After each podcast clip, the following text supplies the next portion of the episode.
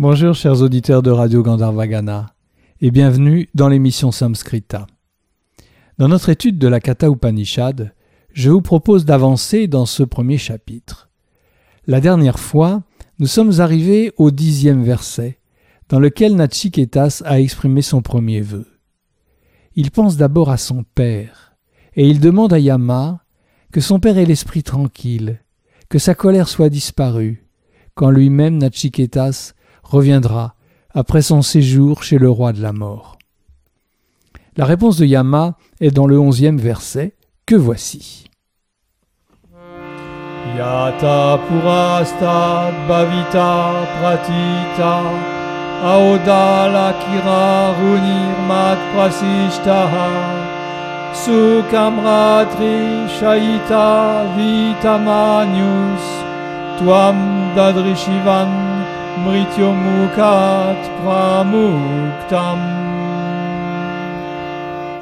Examinons le début de ce verset. Yata purastad bhavita pratita. Le premier mot, yata, est une conjonction qui signifie comme. Purastat est un adverbe qui a le même sens qu'un autre adverbe puras, le suffixe tat ne change pas le sens, c'est avant, en avant. Le verbe est bhavita. C'est le verbe bou, être, devenir, au futur. Bhavita, avec la finale syllabe, la syllabe finale longue, bhavita, est la troisième personne du singulier, donc il deviendra. Le mot suivant, pratita, est en fait pratitas, la sifflante finale ayant disparu pour une raison de Sandy. Pratitas est le participe passé du verbe pratii au nominatif masculin singulier, accordé avec le sujet de bavita, qui est pas encore désigné. Pratii est le verbe i, aller, avec le préfixe prati, qui indique un mouvement en sens inverse. Ainsi, prati signifie revenir et aussi reconnaître.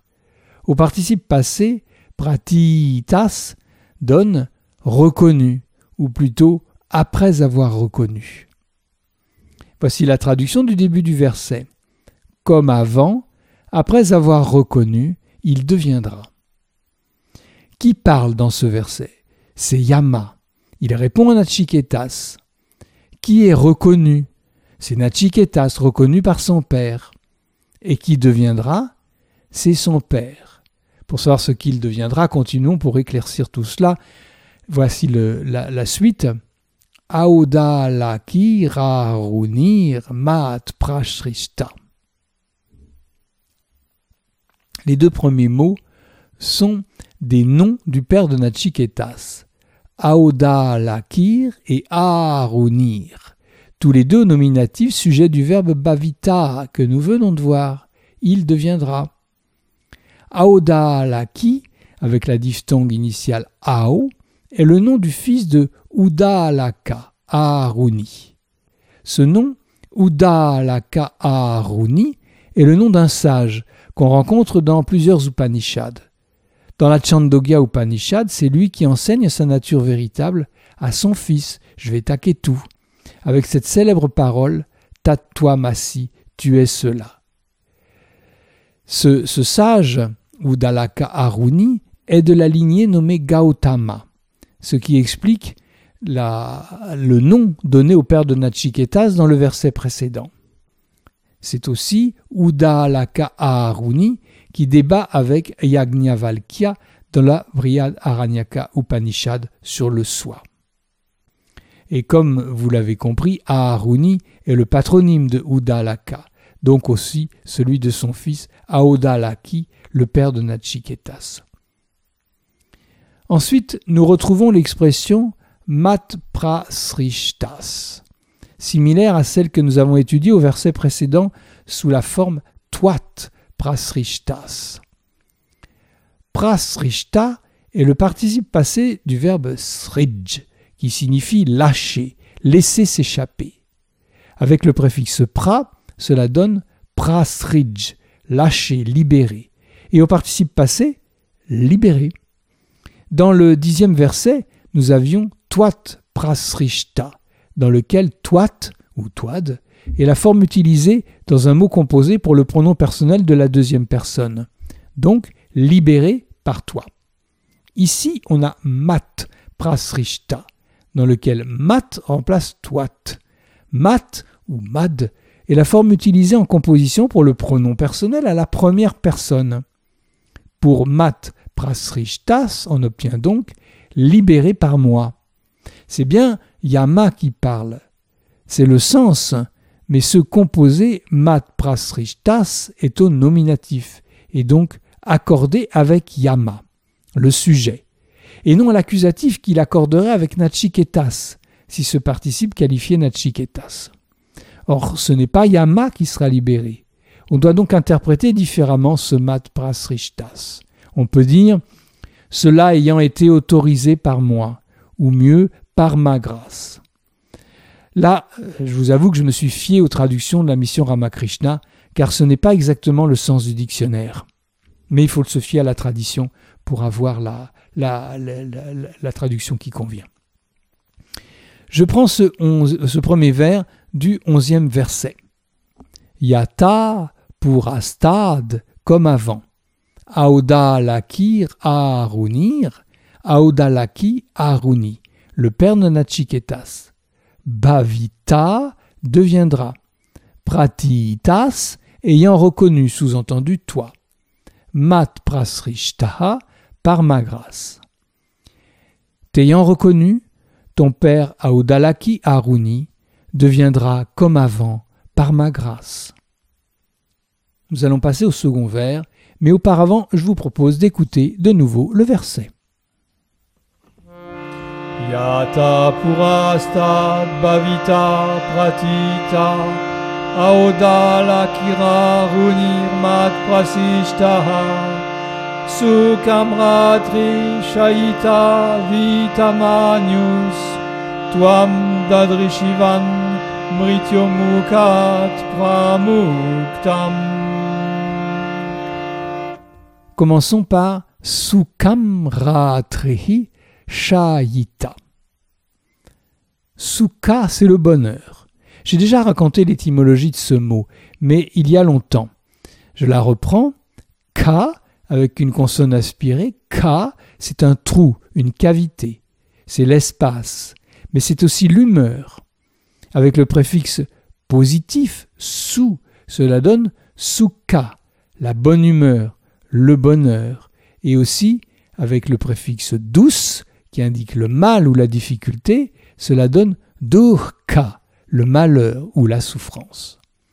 Ici, à l'accusatif, sous kam, le mot prend une valeur adverbiale pour dire heureusement, tranquillement. Le mot suivant est ratris. C'est l'accusatif féminin pluriel de ratri, la nuit. Donc, dans les nuits. Ensuite vient le verbe conjugué shayita. C'est le verbe shi qui signifie dormir. Shi avec un i. Sous la forme shayita, il est au futur, à la troisième personne du singulier. Donc il dormira. Sukam ratrihi shayita. Il dormira bien la nuit. Ensuite, on a vitamanyu mot composé que nous avons analysé la semaine dernière, avec manu, la colère, et vita, participe passé du verbe i, aller, avec le préfixe vi. Vi, i signifie se séparer, se disperser, disparaître, cesser. Et au participe parti, disparu. L'ensemble est un composé possessif qui qualifie celui qui dormira bien la nuit. Le père de Nachiketas, Vitamanu, celui dont la colère a disparu. Ensuite, le texte dit Toam dadrishivan. Toam, avec la syllabe longue, toam, et l'accusatif du pronom personnel toam, tu. Quant à dadrishivan, c'est le nominatif du participe parfait de drish, voir. Le parfait est un temps du passé, qui se construit avec un redoublement de la racine. C'est pourquoi l'on passe de drish, voir, à dadrish, pour indiquer le passé. Puis on ajoute la terminaison du participe parfait, vas, et la voyelle de liaison i, ce qui donne da drish i vas, et au nominatif da van, avec une syllabe finale longue, da van. Avec cette parenthèse grammaticale, désolé, j'adore la grammaire, je trouve que, que cela montre l'intelligence et la subtilité d'une langue, sur toute celle-là. Bon, j'espère que je ne vous épuise pas. Donc après cette euh, parenthèse grammaticale, je donne la traduction de toi d'Adrishivan, ayant vu toi, après t'avoir vu. Et on continue. Mrityu mukat pramuktam. Mrityu mukat est un mot composé, formé de mrityu, la mort, et mukha, la bouche. Il est vrai que mukha peut signifier aussi la face, le visage ou même la tête. Que les pratiquants de yoga se souviennent de Gomukhasana, la posture de la tête de vache. On est assis, les genoux repliés, une jambe croisée par-dessus l'autre. Dans cette posture, la position des genoux appelle, rappelle la forme du mufle de Go, la vache. Donc Go Mukha, le mufle de la vache. Et Gomukh, dans l'Himalaya, c'est le mufle de la vache et l'une des trois sources du Gange. Mais ici, Mukha, c'est la bouche. Et donc, Mrityu Mukha, la bouche de la mort, c'est-à-dire la bouche de Yama. Sous la forme Mrityu Mukhat, le mot composé est à l'ablatif, indiquant la provenance, hors de la bouche de la mort. Et nous arrivons au dernier mot du verset, pramuktam. C'est le participe passé de pramuch. Le verbe much signifie libérer. C'est ce verbe qui donne mukti, la libération, et aussi moksha, qui a le même sens, la libération. Le préfixe pra indique un mouvement vers l'avant, ce qui renforce le sens de cette libération. Donc, pramukta, libéré, délivré et sous la forme pramuktam, ce mot est à l'accusatif accordé avec toam, toi, c'est-à-dire nachiketas. Je reprends ce second verbe mot à il dormira. Sukham, tranquillement. Ratrihi, dans les nuits. Vitamanius, sa colère disparue. Dadrishivan, ayant vu. Toam, toi, pramuktam, délivré, mrityumukat, de la bouche de la mort. Il dormira tranquille la nuit, sa colère disparue, t'ayant vu délivré de la bouche de la mort. Nous pouvons maintenant reprendre ce verset en entier. Yama dit T'ayant reconnu, une fois que je t'aurai relâché, ton père, Aodalaki Aruni, redeviendra comme avant envers toi. Il dormira tranquillement la nuit, sa colère disparut, t'ayant vu délivré de la bouche de la mort. Ainsi, on voit qu'à peine le vœu de Nachiketas énoncé, Yama lui annonce qu'il est exaucé. Nachiketas reviendra de son séjour auprès du dieu de la mort. Il reverra son père, qu'il se nomme Audalaki Aruni ou bien Gautama ou encore Vajrashravasa et son père sera bien disposé envers lui. Il n'aura plus de souci d'avoir par une réaction de colère envoyé son fils à la mort.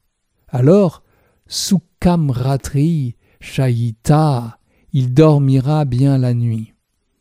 Puissions-nous tous laisser s'éloigner nos colères et nos émotions négatives, et nous aussi, nous dormirons bien la nuit. Avant d'aller dormir, je vous propose une liste de mots que j'ai cités dans cette émission. Yata comme bou, être, devenir. I, aller. Prati, i, revenir, reconnaître.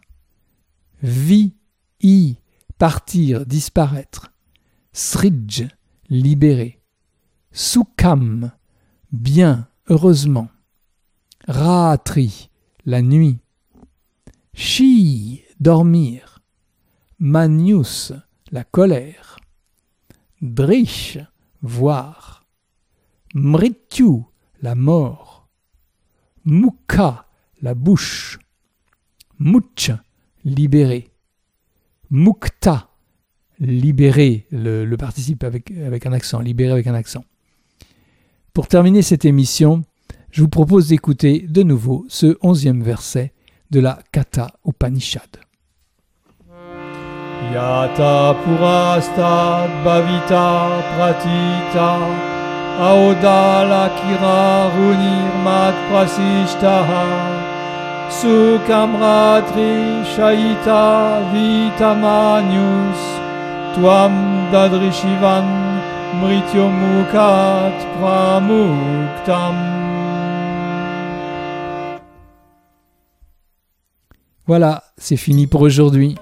Je vous retrouverai avec plaisir jeudi prochain pour poursuivre cette étude du sanskrit par les versets de la Kata Upanishad. À bientôt!